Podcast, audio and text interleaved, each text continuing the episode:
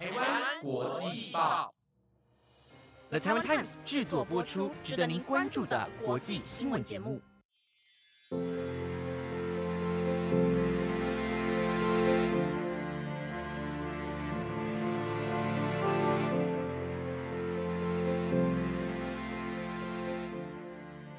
Hello，大家好，我是 Mike，欢迎收听台湾国际报系列节目《国际专题周报》第十三集。我们会在每个礼拜日的中午更新这个星期我们认为大家需要更深入了解的国际时事。我们也会尝试用更深入、更多面向的角度去延伸这些议题。非常欢迎听众用 email 告诉我跟自日女想要听到的时事议题和专题类型，就是给予我们一些回馈。也希望节目能在未来符合你的期待。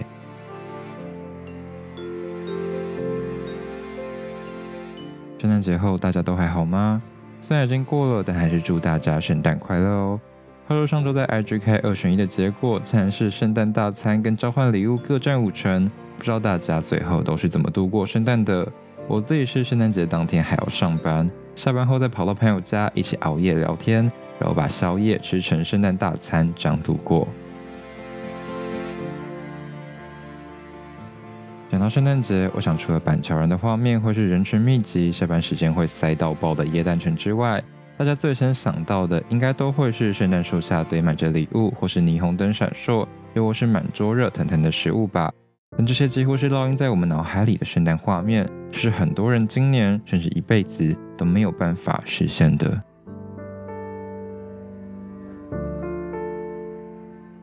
在亚洲东南亚跟台湾只相隔一个巴士海峡的菲律宾和马来西亚，最近都因为天灾发生了许多令人遗憾的事。根据媒体报道，侵袭菲律宾群岛的台风雷伊已经造成数百人死亡，强风暴雨掀翻了居民的屋顶，海盐更拔起大树摧毁渔船。受伤最严重的保和省是菲律宾群岛中以海滩闻名的潜水圣地。根据省长在脸书的贴文，目前保和省至少有九十八人死亡，十二人现在仍然下落不明。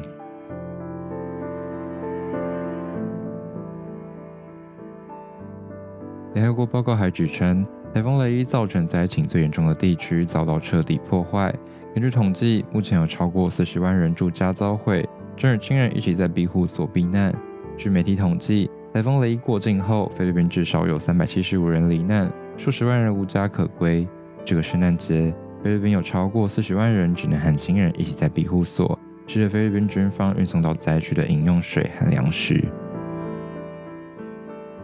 与菲律宾相隔一个南海的马来西亚，也因为受到连日的暴雨洗礼，在上周末酿成近百年最严重的洪灾，有八个州大淹水，数个城镇泡在水里，连首都吉隆坡部分地区也浸泡在土黄色的洪水中，灾区水深甚至高达一个成人的胸部。在空白画面中，放眼望去已经不见马路，只看得见土黄色的洪水跟各种颜色的建筑物屋顶。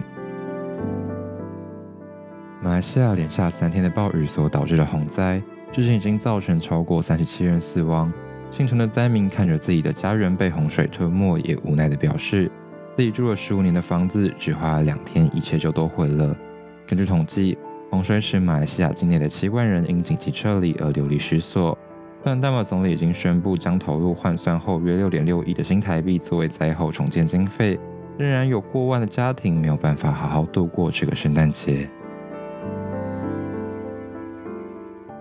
同样也是东南亚的缅甸，则是因为二月一号军政府政变导致了民众数个月的流血抗争。除了目前已经被判刑两年的翁三苏基以外，根据缅甸民间机构的统计，自全国流血抗争爆发以来，已经有超过一千三百人丧命，一万一千多人被捕。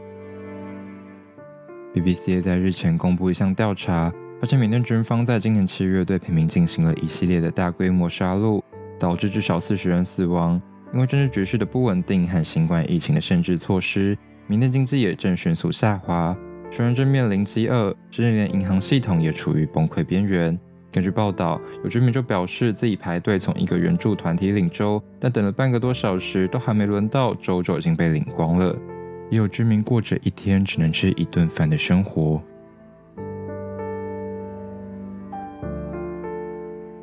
不单行，在缅甸北部临近中国边境的克钦邦，一座非法玉石矿场在星期二崩塌。目前已有证实三人已罹难，民间团体则估计失踪人数恐高达百人，约八十人遭洪水冲走，至今生死不明。在缅甸这个圣诞节，有数千甚至上万个家庭是没有办法团圆度过的。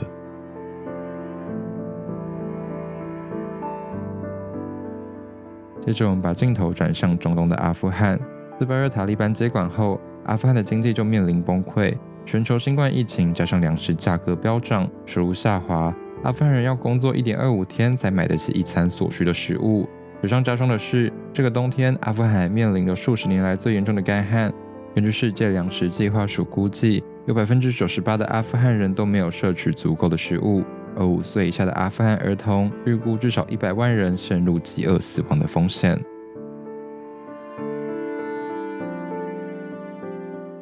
而受到持续一年的提格雷内战战火所波及的东非国家伊索比亚，在战火最前线的提格雷州灾民必须要挨饿的四处找地方躲避战火，有人甚至得住在洞穴里吃草才能活命。提格雷反抗军与伊索比亚政府军的双边搏火，已经造成数千人丧命。并有两百万居民无家可归，而州内原本就面临的饥荒状况也愈发严重，有超过九百万人需要粮食支援。虽然提格雷反抗军已经在上星期一宣布有望为长达十三个月的内战画上休止符，但伊索比亚总理发言人却指出，由于叛乱军始终保持军事实力，因此随时有可能再起冲突的可能性。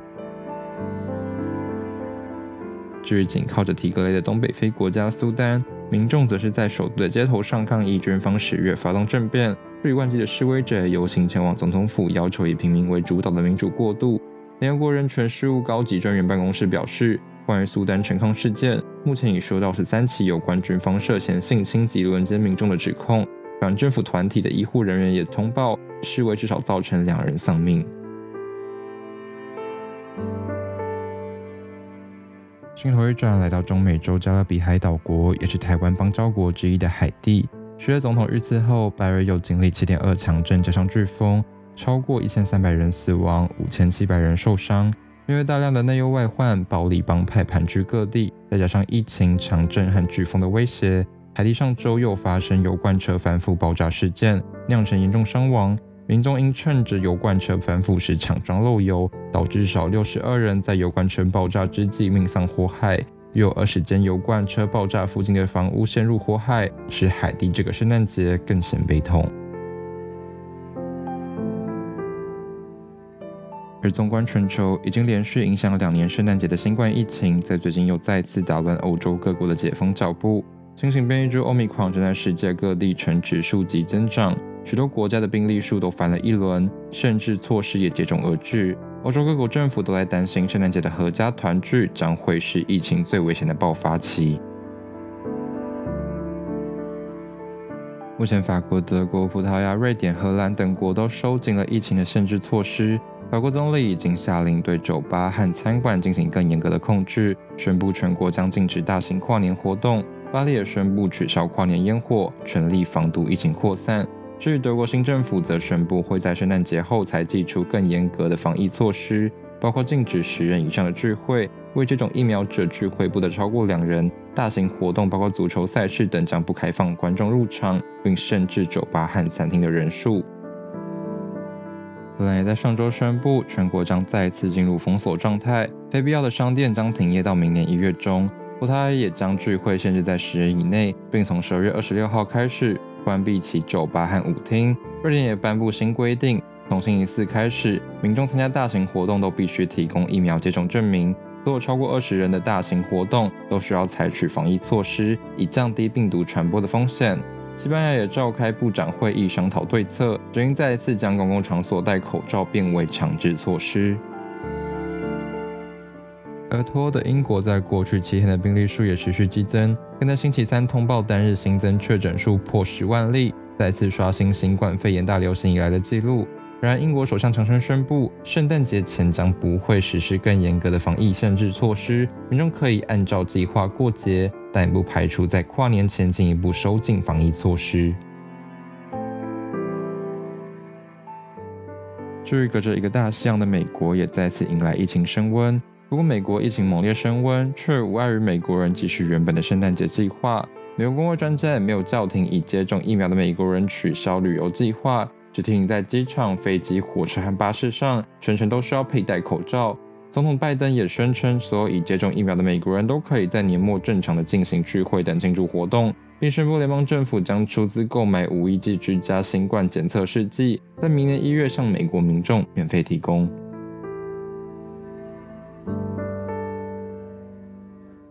澳洲总理则主张防疫要靠自己，表示不会再祭出封城、口罩禁令等强制手段。不过，国内人口最多的两大州新南威尔斯和维多利亚州还是在圣诞节前两天重新实施防疫限令。不过，总理莫里森仍然呼吁各州放宽新冠检验要求。而对岸陕西省的西安市则因为本土疫情升温，在星期三发布禁足令，星期四零时起封城，让有着一千三百万人口的西安仿佛在一夕之间空无一人。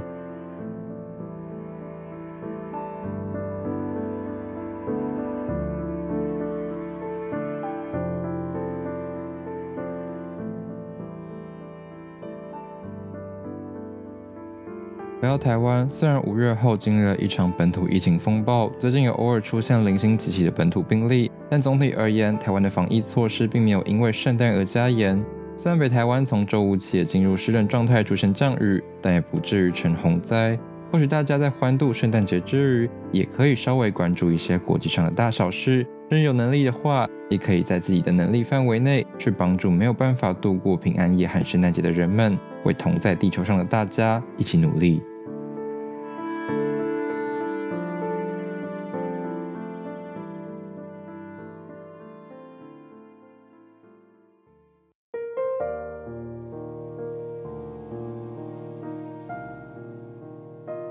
听到了节目的尾声。针对今天的内容，如果你有什么想要跟我们分享或是讨论的，都非常欢迎你透过留言或是 email 告诉我们。那这周的国际专题周报就到这边先告一个段落喽。那我们下个星期的同一个时段再见，拜拜。